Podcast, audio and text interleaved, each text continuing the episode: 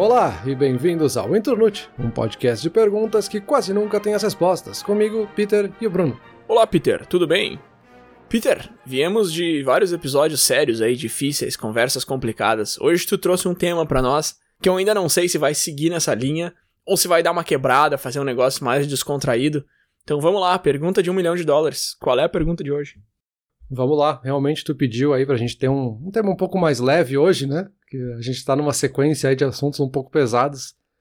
Então eu acho que o assunto de hoje talvez dependa da tua interpretação, mas é um assunto muito objetivo uma resposta simples, direta, prática e objetiva. Então a pergunta dessa semana é: posso confiar na ciência? ah, eu já vou te dar a resposta. A resposta é sim, com certeza é sim. Ciência bem feita é observação cuidadosa e bom senso. Então sim, tu pode confiar na ciência. Ou tu pode ter outra interpretação que é não importa. Porque independente de tu acreditar ou não, de tu achar que é verdade ou não, um fato continua sendo verdade. Então não é porque tu acha que a teoria da gravidade não existe, as coisas continuam caindo em direção ao centro da Terra. Mas a questão é mais profunda que isso, assim. A gente pode falar aqui de a diferença entre confiar e acreditar. E a gente tem essa ideia de ser meio que um fiel da ciência. E também a gente pode falar do que é uma boa ciência. Porque a gente também não é ensinado a ler artigos científicos, a gente não é ensinado a a interpretar, a fazer a curadoria certa de quando a gente vê uma matéria científica. Será que tudo que a gente lê é verdade? Será que eu vejo uma matéria? Será que o jornalista soube escrever sobre aquele artigo científico? Então, enfim, eu posso confiar na ciência como um todo? Tá bom que tu já perguntou, já respondeu. Dois minutos, acho que é o nosso episódio mais curto até agora. Mas vamos lá. Primeiro, deixa eu, deixa eu te perguntar um negócio ali. Tu falou que ciência é observação cuidadosa e bom senso. Eu tô citando aqui, eu escrevi aqui para não falar bobagem. Mas aí já começa a complicar, Peter, porque ciência é para ser um negócio exato, não? E bom senso, cara, bom senso. Quanto mais anos de vida eu vivo, quanto mais tempo eu gasto no mercado de trabalho, quanto mais pessoas eu conheço, mais eu percebo que bom senso é não existe. Assim, não não tem, cara. Porque bom senso é o que tu acha que faz mais sentido, só que o que tu acha que faz mais sentido não é o que outra pessoa uhum. acha necessariamente, aí o bom senso, que é essa ideia de que todo mundo tem uma ideia meio que em comum, já cai por terra. Então, quando tu diz que ciência é observação cuidadosa e bom senso, aí eu já fico, tá, mas então ciência não é tão exato assim. Porque ciência é mais fato, né? Depois falou de fato e coisas que são reais e não uhum. tem como tu querer argumentar contra, tipo a gravidade. Se eu largar essa caneca aqui, ela vai cair, ponto. Mas isso não é bom senso, né? Isso é um fato.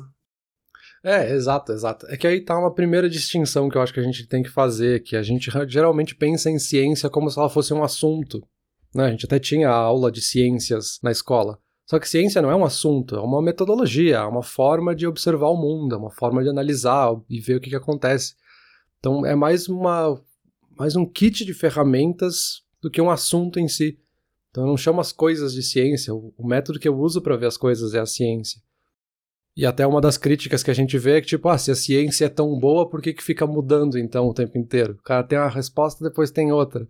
Porque justamente essa é a técnica, assim, tu observa para depois vir alguém e criticar e ver que não, ó, eu fiz esse resultado de novo, fiz o mesmo teste e o resultado foi oposto, então essa tua teoria não vale. Ou o contrário, ele pode ter feito, chegou no mesmo resultado, então tá validando isso. Então eu acho que aí tem um primeiro problema. E aí tem uma coisa também da gente achar que só é bom quando é ciência também. E aí a gente tem que chamar tudo de ciência. E aí a pessoa se ofende se tu disser que não é ciência. E aí começa o primeiro problema, né? Porque a gente chama. Tudo que a gente fala de ciências sociais, por exemplo, tem uma crítica muito forte de dizer que se a ciência social não é ciência. Uhum. Porque nós estamos observando o comportamento humano. Eu não consigo ser objetivo numérico com histórico de centenas de milhares de anos para observar a evolução e que nem eu faço com a física, sabe? Que a gente pode dizer que talvez seja a maior das ciências aí, a mais clara de entender, né? Então, como é que eu calculo o comportamento humano? Não tem muito como, né? Ué, tem sim, claro que tem. Catalogar e categorizar o comportamento humano do passado é fácil. O que tu não vai conseguir. fácil. Não, fácil não. É possível. O que tu não vai conseguir é usar isso pra extrapolar essa linha e desenhar o futuro, que nem tu consegue fazer com a física. Se tu entende como é que alguma coisa funciona, tu sabe que naquelas mesmas condições o mesmo vai acontecer. Com o comportamento humano não necessariamente, mas eu não acho que seja impossível de ser estudado. Assim. E isso que tu falou no começo ali da ciência, ah, mas se tava certo, então tava errado. Se tem um negócio novo, qual dos dois tá certo? Porque se tem dois, não é ciência. Isso eu acho um negócio muito engraçado também. É tipo pessoas que amadurecem, assim. A pessoa amadurece, aí ela tem uma opinião contrária ao que ela tinha antigamente, e aí sempre vem aquele espertalhão, ah, mas não era tu que falava que... Te, te, te. Sim, meu, era, cara. Há cinco anos atrás. Tu ainda é a mesma pessoa que tu era há cinco anos atrás, porque se tu é, o problema tá mais em ti do que em mim, eu acho. E eu acho que o mesmo acontece com a ciência, assim. Ah, mas agora falaram que tem... Mês passado era... Sim, meu, porque eles descobriram um negócio novo, sabe? Eu acho que isso é um negócio tão básico e tão importante, assim, nesse processo de aprender, de descobrir, de entender, e eu não entendo como que isso é um argumento negativo contra alguma coisa, quando claramente deveria ser um argumento positivo a favor da ciência. Justamente o fato de estarem descobrindo alguma coisa nova é, é para isso que eles estão trabalhando. Sim, exato, mas é aí, é aí que tá, assim, a gente tem formas de estudar. Eu tava falando ali de a gente categorizar e catalogar o comportamento humano. A gente tem formas de estudar. Mas a gente não precisa dizer que isso é ciência pura. Eu acho que é aí que tá uma questão que eu acho bem curiosa, assim, da gente achar que é ofensivo dizer que não é ciência. Uhum. Que a gente até tem a categoria de pseudociência, né? Que usa alguns métodos científicos, mas não é puramente científico. Porque sempre que envolve comportamento humano, eu nunca vou ter 100% das variáveis mapeadas. Então eu tô fazendo uma equação com muita letra ali no meio que eu nunca vou ter a resposta certa. Sim. Eu vou ter que botar a minha interpretação, vou ter que botar talvez os meus vieses vão entrar aqui, e eu vou ter que achar uma lente a partir do que eu quero analisar. E aí a tua lente pode ser diferente da minha, as duas respostas seriam válidas, mas eu não tenho como cientificamente dizer que uma é essa tá certa e a outra não. Isso acontece muito com a economia, e a economia me parece que tem menos esse problema de se aceitar como não sendo uma ciência, né? Como um, um estudo mais comportamental da, dos comportamentos das pessoas economicamente e tudo. E aí fica bem claro, assim, que às vezes a gente tem duas teorias econômicas que usam as mesmas variáveis, estão estudando as mesmas variáveis, mas chegam em conclusões diferentes. Um faz um estudo de caso da mesma coisa na China e o um mesmo estudo de caso nos Estados Unidos, vai ter resultados diferentes. Mas, de novo, né, acho que não é puramente científico, acho que essa que é a provocação que eu acabei encontrando muito aqui. Da gente não ter medo de dizer que não é ciência, sabe? Que ela usa métodos da ciência.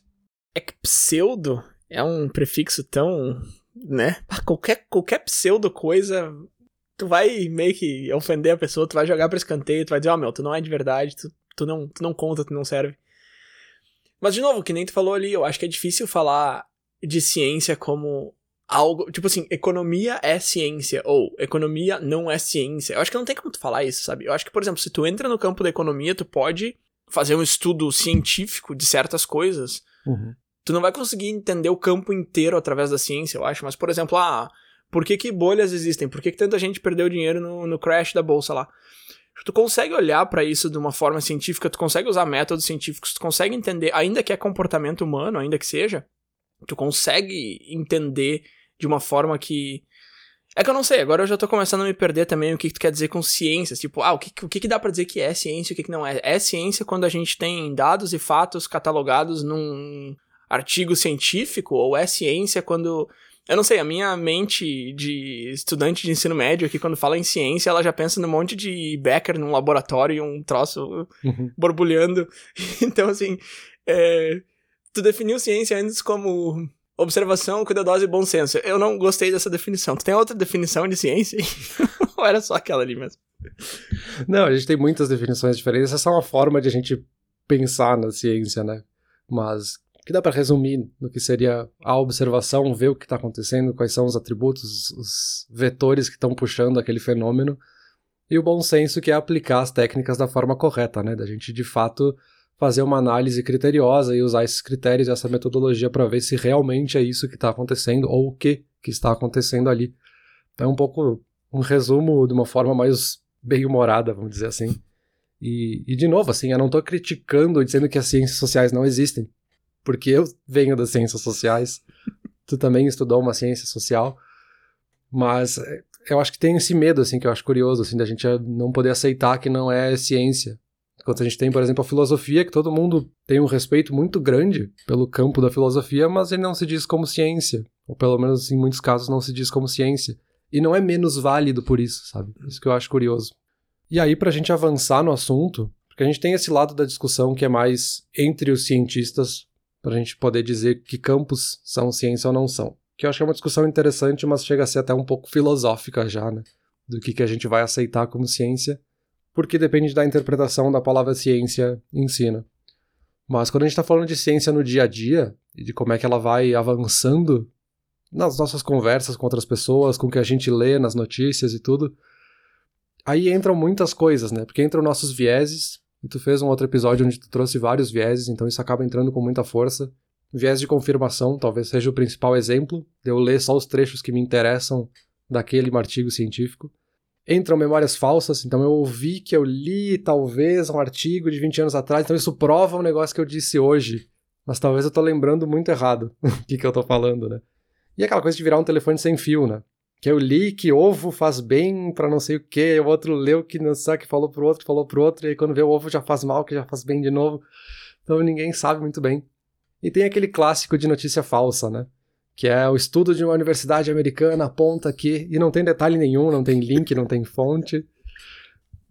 Mas, de novo, cai nos nossos vieses, né? Porque se tá atendendo justamente a uma necessidade de um viés nosso, a gente acredita.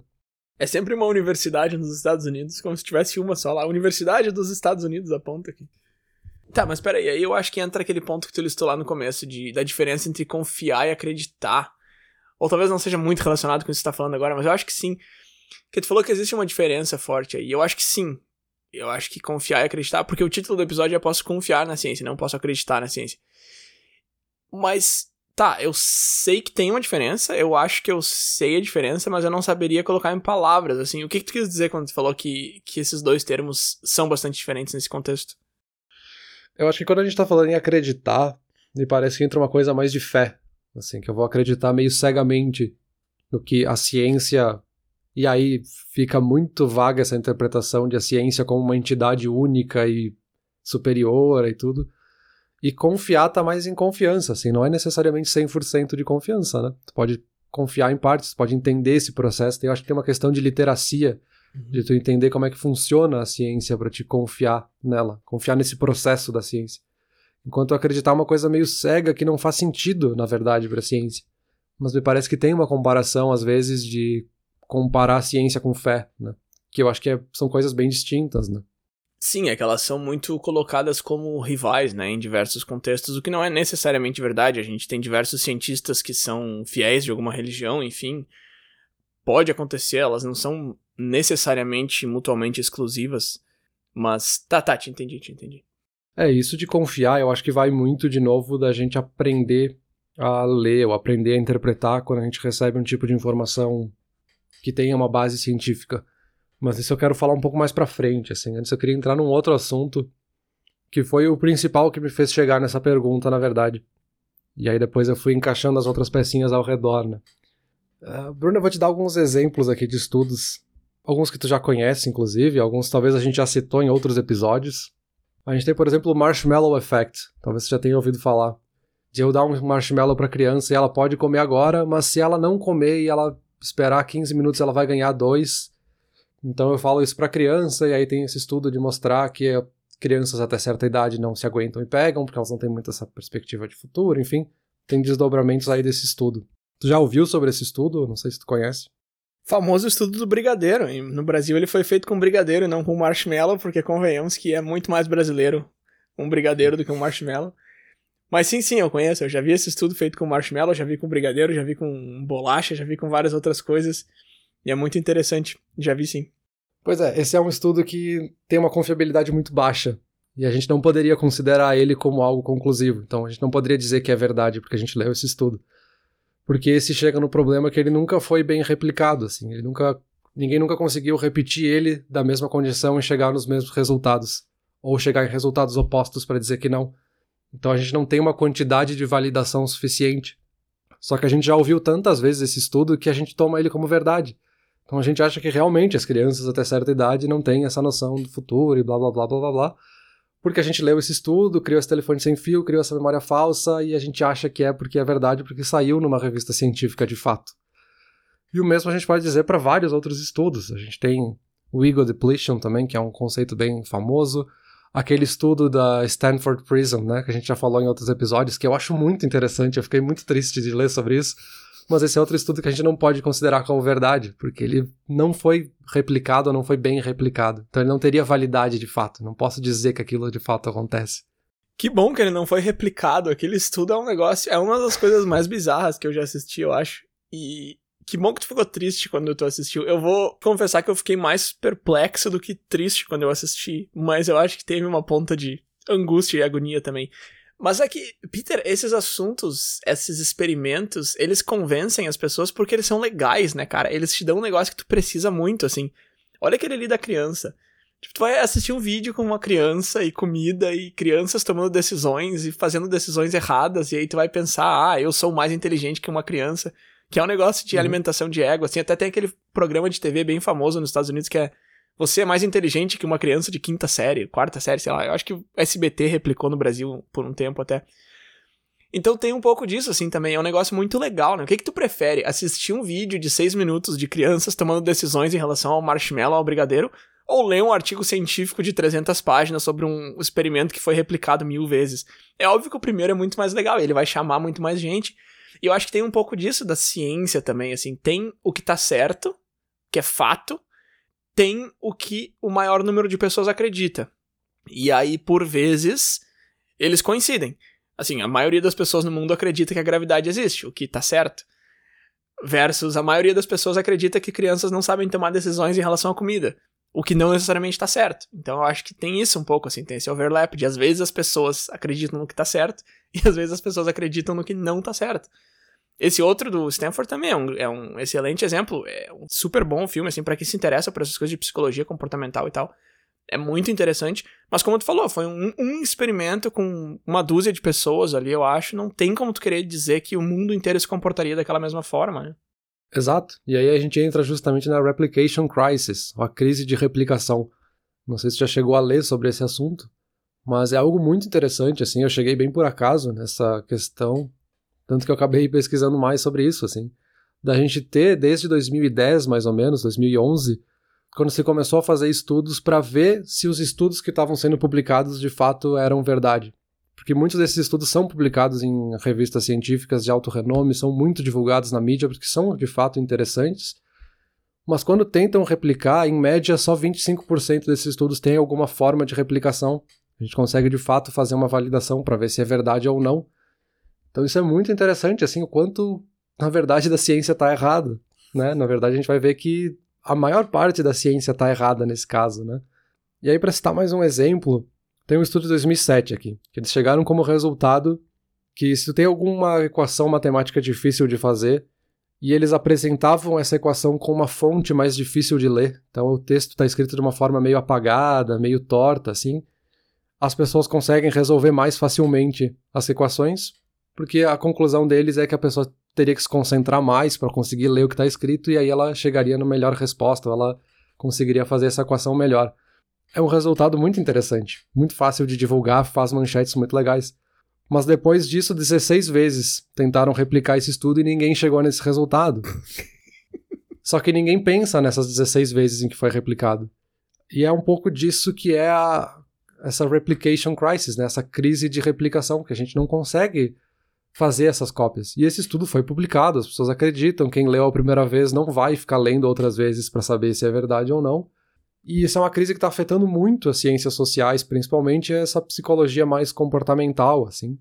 De uma grande quantidade, a maioria dos estudos desse campo estão sendo vistos agora como errados, que a gente não tem como comprovar, então a gente não pode tomar isso como verdade. Então é muito interessante isso. Não sei se você já chegou a ver sobre essa crise não nesses termos. Eu lembro que no episódio da bolha a gente falou sobre aquilo que acontece às vezes quando alguém com um pouco de renome publica um negócio e aí muita gente começa a publicar aquilo de novo e quando vê não estava nem certo, ou nesse caso até estava certo, mas não foi muito bem investigado, então tá, foi isso que aconteceu no experimento de fato, ninguém tá mentindo aqui.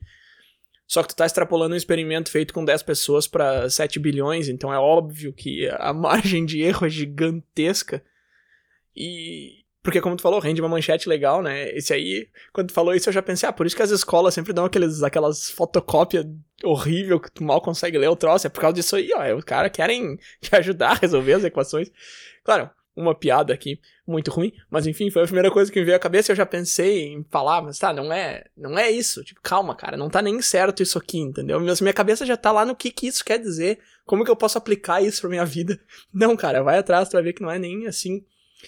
Só que isso é muito engraçado. Isso de a maior parte da ciência tá errada que tu falou ali, que é um que é um uma citação bem forte aí. Só que isso é muito engraçado porque quando a gente olha para trás, a gente vê que realmente ninguém sabia nada. Só que a gente sempre acha que a nossa geração é a iluminada, a gente sabe tudo. Que nem tem aquelas piadas na internet lá que o cara vai no médico, naquela época que os médicos usavam aquelas máscaras que pareciam uma cabeça de corvo. E o cara ia no médico, aí o cara falava: Ah, tu tem. Tua doença é fantasma, tu tem fantasma no sangue. Então toma isso aqui, dava umas drogas pro cara lá, nem existia remédio nem nada. E a gente olha para isso e, e, parece uma coisa ridícula. Meu, como que vocês pensavam isso, cara? Que, que vocês... Só que na época fazia bastante sentido. E quem é que garante que daqui a 100 anos os caras não vão olhar pra nossa geração e pensar, meu, olha como é que os caras tratavam, sei lá, gripe, sei lá, qualquer coisa assim. E os caras estavam muito errados, sabe? Só que a gente acha que não, a gente já chegou num ponto que não tem, a gente sabe tudo. E não, cara, claramente a gente não sabe tudo. E existe uma grande chance realmente da gente estar tá errado em muita coisa e a gente tá protegido contra a verdade, entre aspas, justamente por causa disso, né? De a gente. Ah, não, mas já foi testado aqui, ó. Sim, meu, um cara testou com 100 pessoas, meu. Olha quantas pessoas já existiram, quantas pessoas existem agora. Tu não pode levar esse. Só que aí é que tá, Peter. Isso é um negócio que sempre passa na minha cabeça, assim, quando eles falam de. Em época de votação, que eles dão a, a prévia lá, isso aqui, quantas pessoas vão votar, quanto por cento vai votar nesse candidato, quanto por cento vai votar na outra. E eu sempre fico pensando assim, meu, para chegar num resultado perto do correto, vocês teriam que entrevistar literalmente todas as pessoas que vão votar, sabe? E ainda assim não estaria correto, porque a pessoa pode mudar de ideia, a pessoa pode ter mentido, sei lá. Só que eles pegam uma fração minúscula da população e às vezes eles se dão o trabalho de pegar a representação certa de cada grupo ali, étnico e cada, cada bairro e tal. Às vezes nem isso. E o mesmo acontece aqui, só que a minha pergunta com isso tudo é o seguinte: como que tu vai chegar num experimento que seja representativo da verdade? Não tem como, cara. Porque, ah, eu quero saber se as crianças sabem esperar para receber o segundo marshmallow ou não. Tá, quantas crianças existem no mundo? Sei lá, duas bilhões. Tá, quantas eu preciso fazer esse experimento para que seja representativo da verdade? Cara, vai ser um número gigante que tu não tem como fazer. E aí, o que que tu. Qual é a resposta? Ah, então abandona, não faz mais experimento nenhum. Não, eu não acho que essa seja a resposta, sabe?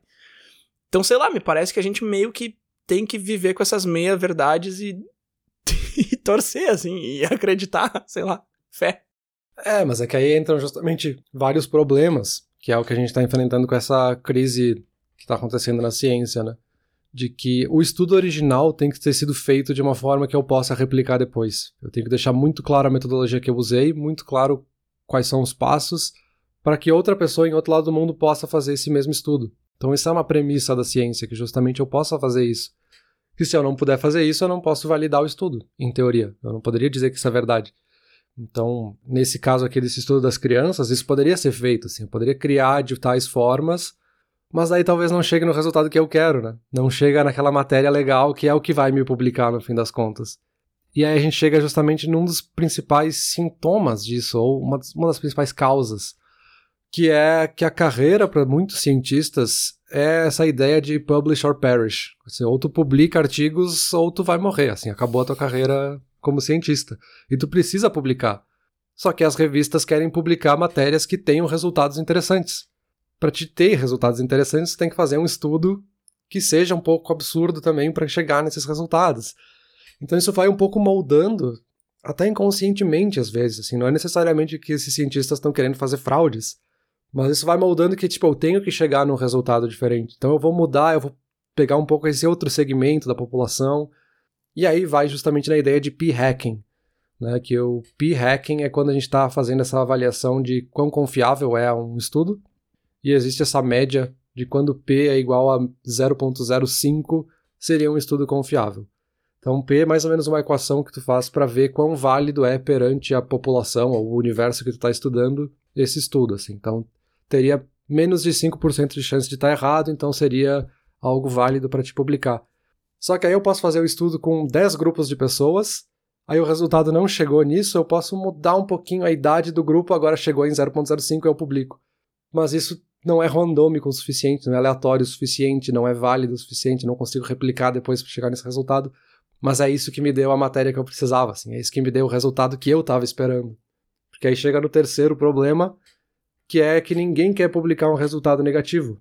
Sabe? Se eu fizer todo um estudo com crianças e mostrar, e aí o resultado é que não mudou nada, elas têm a mesma reação para os dois lados, ninguém quer publicar isso, não é uma matéria interessante, sabe? Então aí tem vários sintomas de quais são os incentivos por trás dessa ciência publicada, né? Dessa ciência que sai em artigos científicos, de fato, em revistas científicas, né?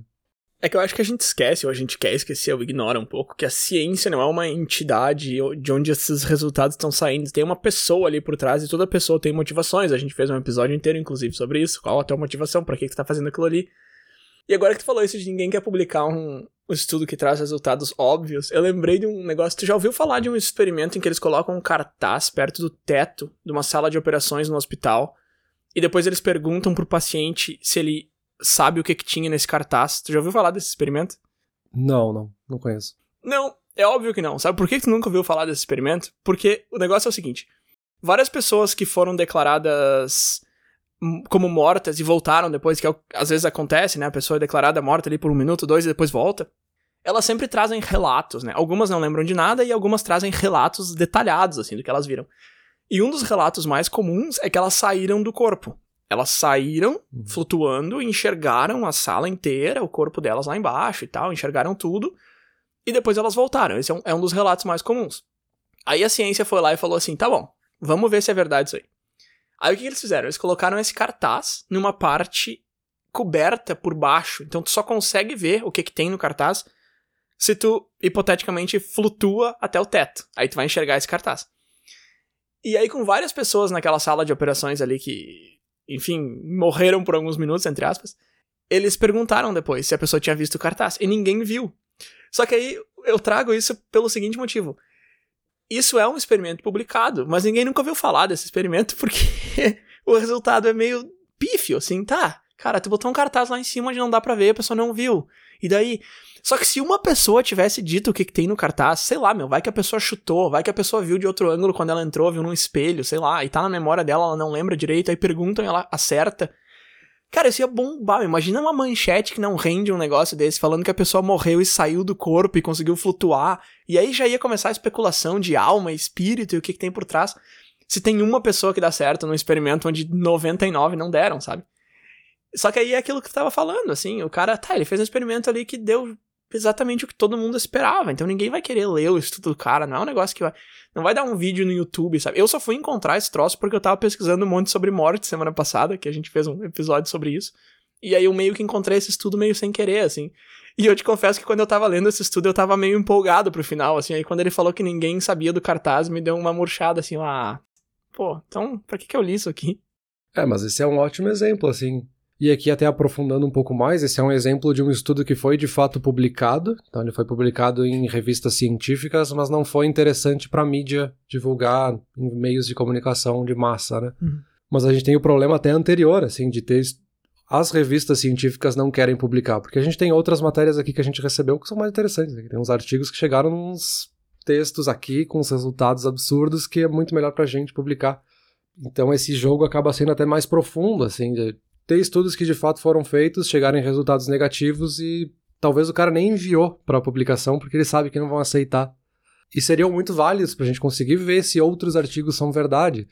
Então, vários desses exemplos que a gente citou aqui de outros estudos, talvez alguém fez outros testes outras vezes e viram que eles não são verdade, mas a gente não está publicando porque não é interessante, não vai fazer bem para a carreira dessa pessoa. Sim. Então tu acaba ignorando, sabe? Eu acho que aí tem um problema bem interessante que é uma crise que a gente já está há 10 anos vendo, então não é algo simples, assim, não é algo que tenha resposta do que fazer, mas é interessante ver como a própria ciência teve que parar e fazer estudos científicos sobre ela mesma para ver que de 15 mil artigos publicados, menos de 25% eram verdade, e a gente, tá, o que está acontecendo, sabe?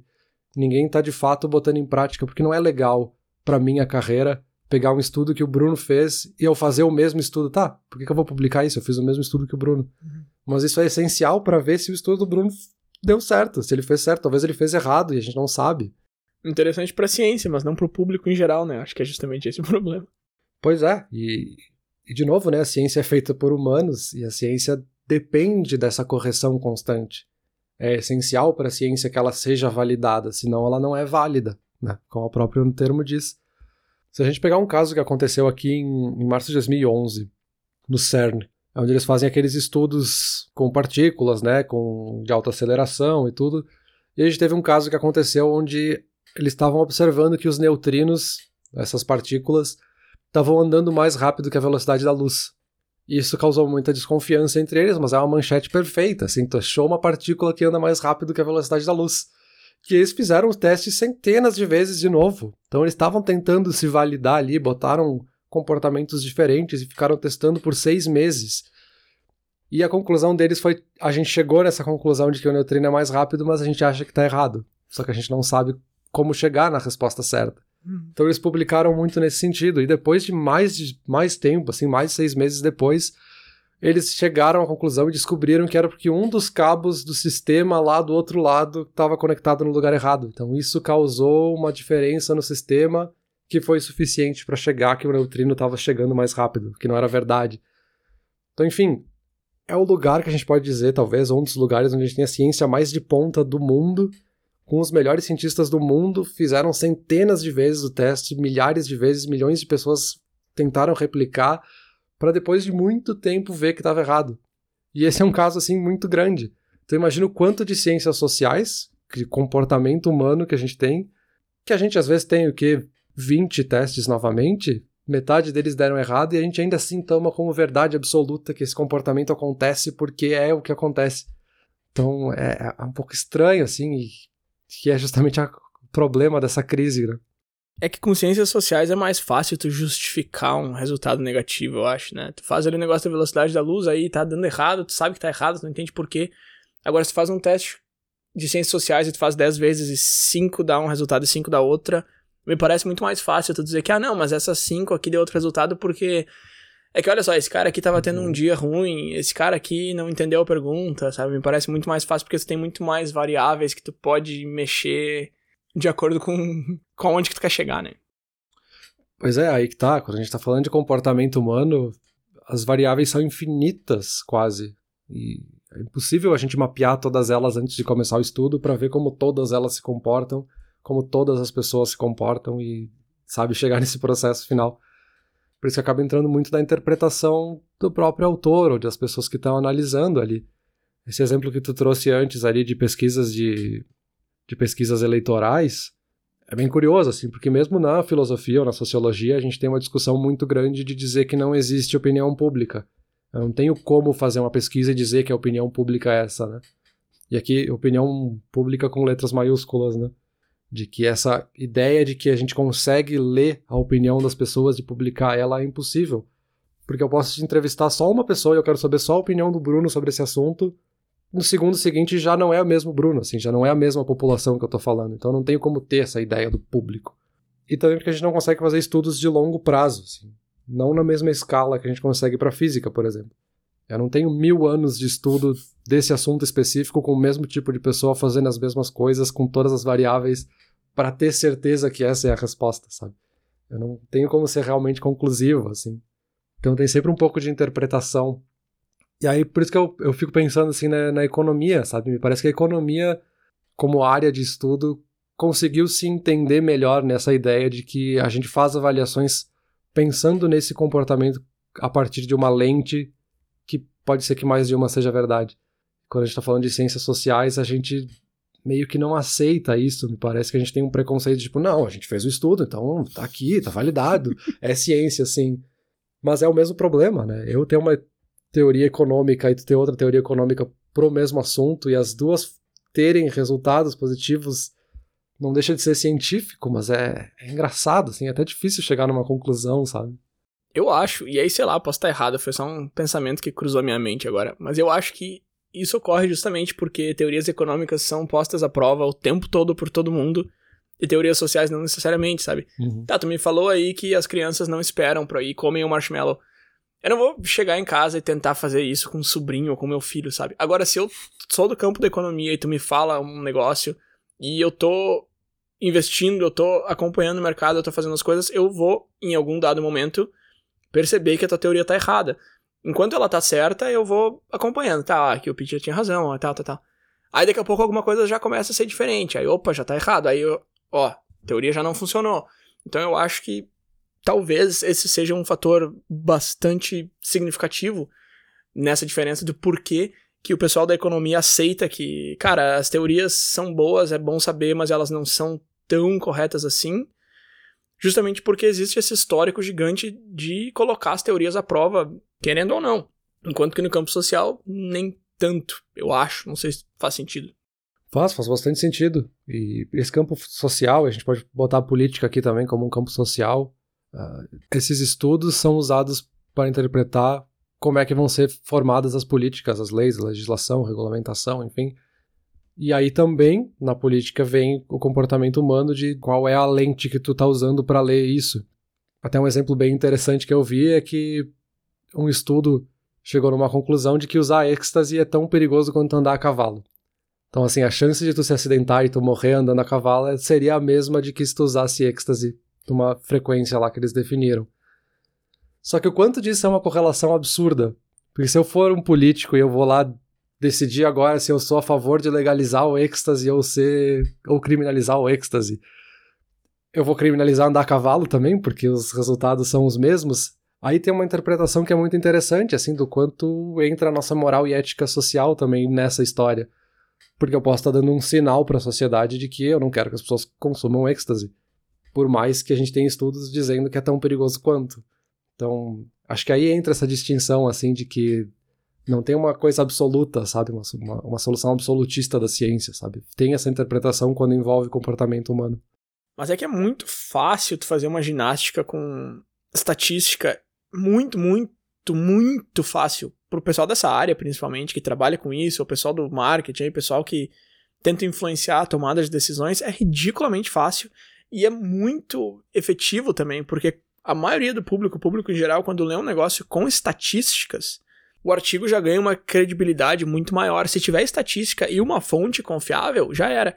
Só que, de novo, é muito fácil tu mexer com isso. Isso é um negócio que a gente vê muito nos Estados Unidos com a discussão de poder ter arma ou não, que em cada estado é diferente, cada um tem suas próprias leis, tem gente que é contra ter arma, tem gente que é a favor. E aí, cara, tu pode pegar os mesmos dados, assim, me dá, sei lá, o resultado de cinco pesquisas para uma pessoa que é a favor e para uma pessoa que é contra o porte de armas. E cada um vai conseguir usar essas, esses resultados a favor do seu argumento. Então é muito, muito fácil. Esse exemplo que tu citou de uma correlação entre duas coisas que não estão relacionadas de maneira nenhuma, usar êxtase ou andar a cavalo, é um exemplo muito interessante disso, assim, cara, você tá falando de êxtase, aí vai lá, quando vê é mais perigoso que tal e tal e tal, droga, tipo, um negócio super perigoso, você tá vendo aqui que não funciona, que é ruim, que não, não, não. Mas aí tu acha lá num outro campo um estudo que diz que não sei quantas pessoas que andaram a cavalo morreram. Aí tu já liga uma coisa na outra e já mostra, olha aqui como não é perigoso, porque as pessoas que andaram a cavalo. Cara, uma coisa tem nada a ver com a outra, sabe? E eu acho que é muito fácil tu esticar assim e buscar o que tu quer, que é o que a gente confia que quem tá por trás das pesquisas não faz.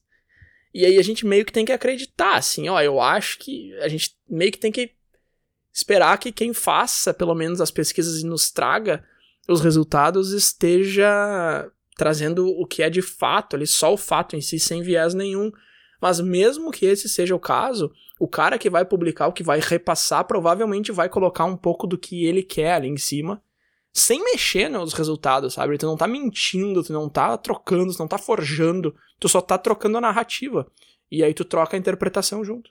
Pois é, e aí acho que a gente chega um pouco na ideia de, do que está sendo feito, então, né? Porque a gente tem essa crise de não dá para refazer os estudos, ninguém consegue chegar em estudos conclusivos. Então, o que, que a gente está fazendo para tentar melhorar ou solucionar essa questão? Tem várias coisas diferentes que estão se tentando, tanto do lado de incentivos para os cientistas, quanto do lado da, do incentivo das revistas científicas que vão publicar esses artigos e depois vão ser replicados, né? Mas tem algumas coisas bem interessantes que estão sendo feitas já. O que eu achei mais interessante, e acho que vale citar, é que um dos incentivos que está se mudando é do cientista poder chegar na revista e falar: ah, eu quero estudar isso, antes de fazer o estudo. E a revista se compromete, tá, beleza, vai lá, estuda isso e eu me comprometo a publicar independente do resultado que tu chegar. Uhum. Então isso já dá um incentivo totalmente diferente para quem está criando esse estudo, para as pessoas que estão envolvidas no estudo. De que a gente vai ser publicado. Então a gente pode pesquisar e fazer o melhor método possível sem se preocupar com a segmentação que a gente está usando, sem se preocupar se o resultado vai ser zero, sem se preocupar se o resultado vai ser negativo. Então isso já muda um pouco o cenário, né? Do que, que vai acontecer depois com esses resultados. E aí, de novo, né? Da mesma forma, estão se criando novos métodos para que se possa replicar e se possa testar mais vezes e se possa fazer esses estudos e ainda assim publicar eles. Sei que isso afete de fato a reputação dos, dos cientistas que estão criando esses estudos.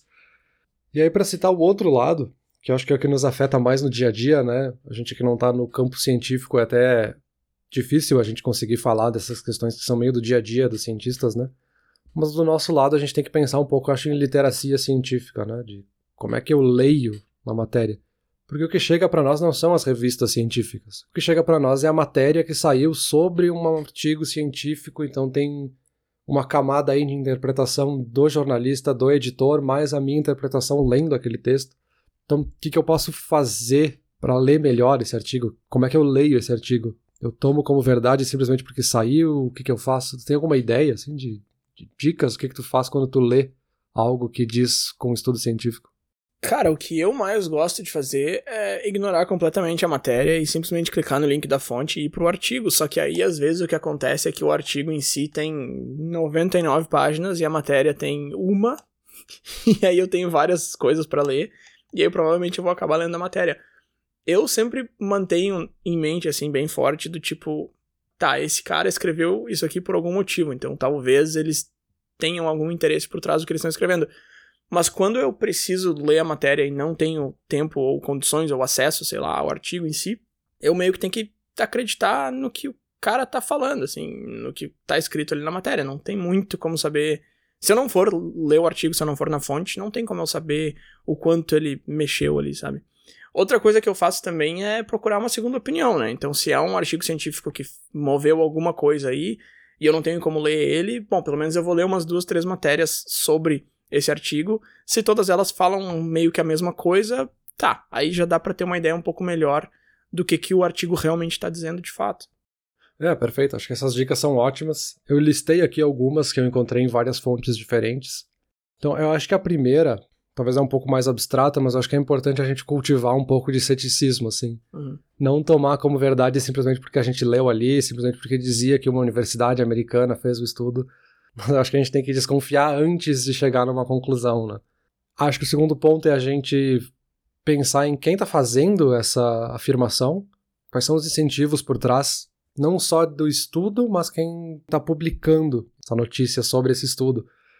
Porque se eu for ver que esse estudo foi feito por uma desenvolvedora de jogos, dizendo que desenvolvedoras de jogos são um ótimo investimento, tu fica um pouco desconfiado porque obviamente eles querem dizer que é um bom investimento para que os investidores investam neles. E também olhar para a reputação, né? Quantas matérias essa revista já publicou, esse estudo é quão grande, né? Acho que aí tem várias coisas interessantes. A gente tem que cuidar com a ideia do halo effect, né? Ou viés de confirmação aqui entra, que a gente vê essa aura ao redor do estudo e vê o que, que nos interessa ali, né? Que já entra também na dica de cuidar com a tendência de algumas matérias tem de escolher só aquelas partezinhas que interessam do estudo. Então o estudo tem 100 páginas que dentro falou e o artigo tem um parágrafo. Então o, jornalista escolheu a parte que é mais interessante para ele. E talvez todos os contrapontos estão lá nas outras páginas seguintes e tu não vai nem ficar sabendo. Né? Ah, acho que é importante a gente cuidar com essas matérias que têm um título muito surpreendente, muito exagerado, assim, quase um clickbait tem algo que é revolucionário, assim, que mudou o mundo agora e tá, calma, será que é bem isso, assim, vamos com calma, assim. Acho que olhar para as evidências também é uma dica importante, né? Ver o tamanho do estudo, eu acho que essa esse talvez é a primeira coisa que eu olho, assim, quando eu tô lendo uma matéria desse tipo. Que é qual é o tamanho da população que vocês avaliaram, assim. Eu tô fazendo uma afirmação que muda a população do mundo, o comportamento das pessoas. Um estudo feito com 10 pessoas numa universidade tal, e foram os próprios alunos que participaram do estudo. Cara, vamos lá, né? Não é um estudo muito válido, assim. Mas a gente não presta atenção nisso, assim. Se eu não for olhar quantas pessoas se envolveram no estudo, eu só vou lá ver que o estudo tal chegou na conclusão X e ficar, meu Deus, agora o mundo virou de ponta cabeça. E não é verdade, né? Esse negócio do título revolucionário e do tamanho da pesquisa é muito engraçado. Tem um exemplo aqui, ontem de noite ainda eu recebi esse artigo aqui, ó. Reveladas. Já começa com essa palavra, reveladas. As cinco criptomoedas que podem saltar 39,9 mil por cento e transformar 2.500 reais em um milhão já estão decolando. Aí eu respondi assim, nem lê. tipo, eu, eu, abri, sabe, eu abri, eu abri o artigo, dei uma olhada, tá, vamos ver o que o cara tá falando, né? E é uma revista super conceituada, não lembro qual que era, acho que era Isto É, época, não sei. Alguma coisa assim, dessas grandes. E eu só respondi a mensagem assim, nem lê. Porque, cara, com esse título tu já me perdeu. Só que aí é que tá, com esse título tu normalmente ganha um monte de gente, né? Mas eu sou do pessoal oposto aqui. Eu com esse título tu já me perdeu. é, e ainda mais com algo que tu sabe que envolve muito comportamento humano. Ninguém sabe com certeza se vai valorizar tudo isso, sabe? Não tem como saber. Pode ser que por causa dessa matéria as pessoas comecem a desconfiar e a valorização caia. Sim. Então, tem que avaliar também o tamanho dessas afirmações, com certeza. E também tem que ver como é que eles estão colocando essa afirmação em precisão, assim. Eu tô dizendo que esse estudo prova que algo aconteceu, ou eu tô dizendo que ele sugere que tal coisa poderia ser possível? Uhum. São duas coisas muito diferentes. Mas isso as pessoas não prestam atenção também. Às vezes a pessoa vê aquela matéria que passou na TV meio distraída, então, e aí, ó, provou que tal coisa é verdade. É isso aqui. Não. O jornalista mesmo foi bem cuidadoso no sentido de dizer: olha, não, esse estudo aqui foi feito com poucas pessoas, naquele cenário específico, naquele contexto. Ele sugere que tal coisa poderia vir a acontecer. Então é muito diferente, assim. E a gente não tem, de novo, essa literacia para pensar nessa diferença, né? De dizer que provou e dizer que o estudo viu isso. Sabe? Esse aí é o clássico da água nos outros planetas, né? Ah, um estudo sugere que talvez seria possível, hipoteticamente, que houvesse água em Marte. Aí, ah, tem água, encontraram água em Marte. Calma, cara, ninguém tá falando isso, eu tô, sugerindo. E as duas últimas dicas que eu acho que são bem interessantes aqui é quando a gente tá falando de notícias, é comum que na, dentro da matéria, além de apresentar o estudo científico, eles tragam outras pessoas para comentar. Então foi feito um estudo na Universidade X e foi convidado um comentarista aqui Y para dar opinião a gente tem que observar também quem são essas pessoas que estão comentando ali. Essa pessoa tem alguma relação com o estudo? Ela trabalha na área? Por que, que ela está dando opinião sobre isso? Isso também a gente ignora às vezes, né? A gente acaba lendo ali, no automático acha que essa pessoa estava envolvida no estudo e talvez ela não tenha nada a ver, assim, ela é de outra área.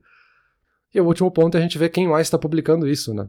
Foi um só lugar no mundo que trouxe um estudo revolucionário e esse foi o único lugar que publicou? Será que é verdade, assim? Bruno, olha só o que eu achei aqui. Achei uma informação que ninguém no mundo inteiro, na história de todos os estudos do universo, encontrou e eu encontrei sozinho. Acho que calma, né? Vamos com calma. Mas tem que cuidar com, com o problema da réplica aquele, né? Ah, eu achei um negócio, aí eu fui procurar e achei em outros cinco lugares. Tá, mas os cinco lugares trouxeram desse mesmo. Então, na verdade, era um só que só foi replicado. Então, esse ainda tem esse passo a mais de tomar esse cuidado extra aí no final. Verdade, qualquer fonte, né? É. Então, enfim, acho que tem esses dois lados, assim, das ciências, principalmente ciências sociais e psicologia, que estão nessa crise aí de tentar melhorar os seus processos científicos, os seus métodos científicos. E tem esse nosso lado também, né? A gente tem essa nossa culpa também de não saber ler essas matérias. E a gente às vezes propaga esse tipo de coisa. E aqui a gente faz até uma meia-culpa do próprio Pinturnucci, assim. Pode ser que a gente tenha comentado já sobre estudos que não são verdade, sabe?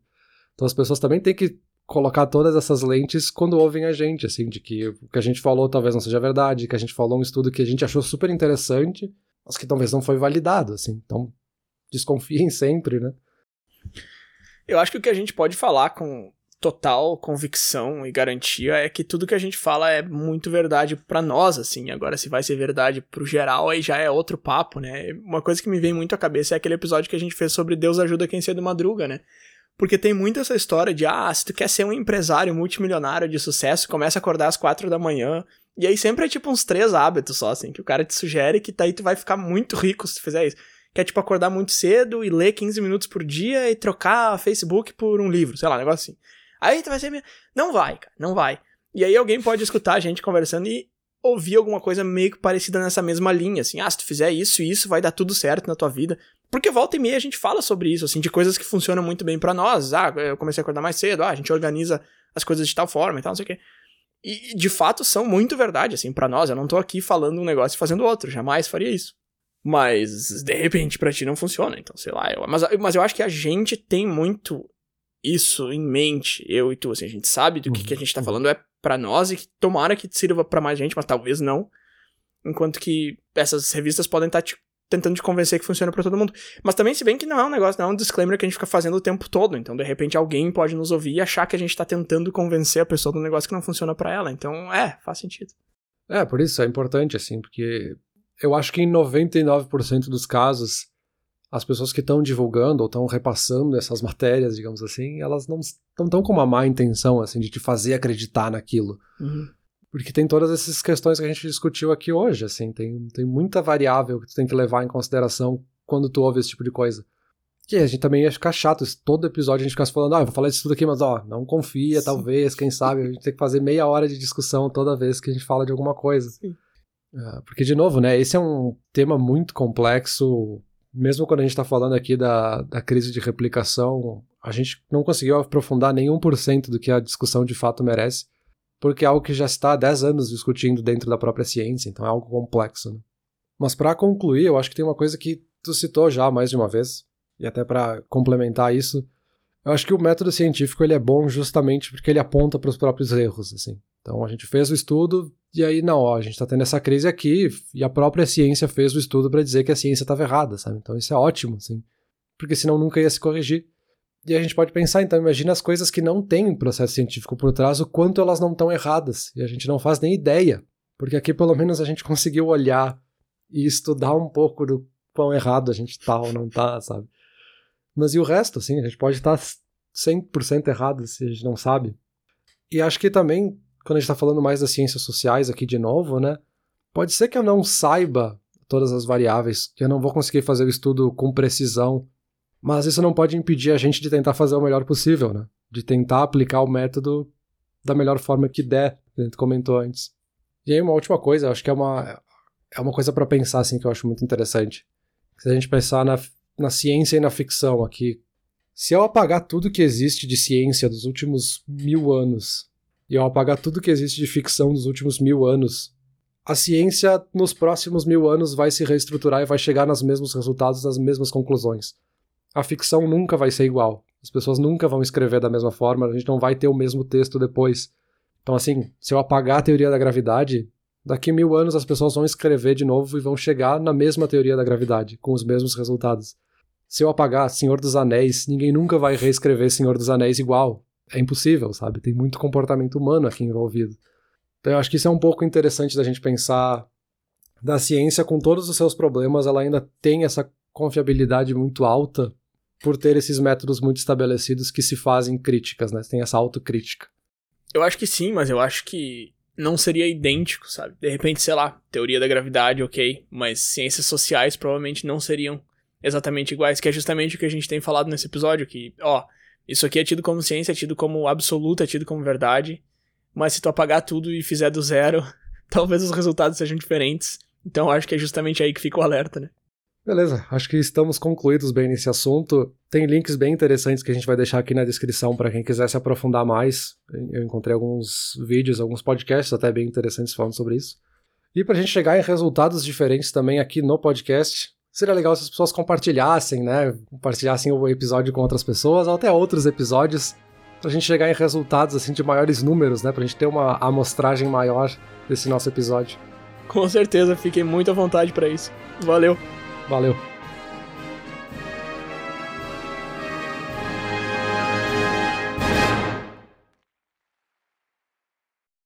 Olá, ouvinte. Se você gosta do Inturnute, não deixe de compartilhar nas redes sociais, e de seguir no Spotify, ou no seu aplicativo de podcasts favorito. E se você quiser compartilhar a sua resposta para a pergunta da semana, é só enviar uma mensagem. Muito obrigado, e até o próximo episódio.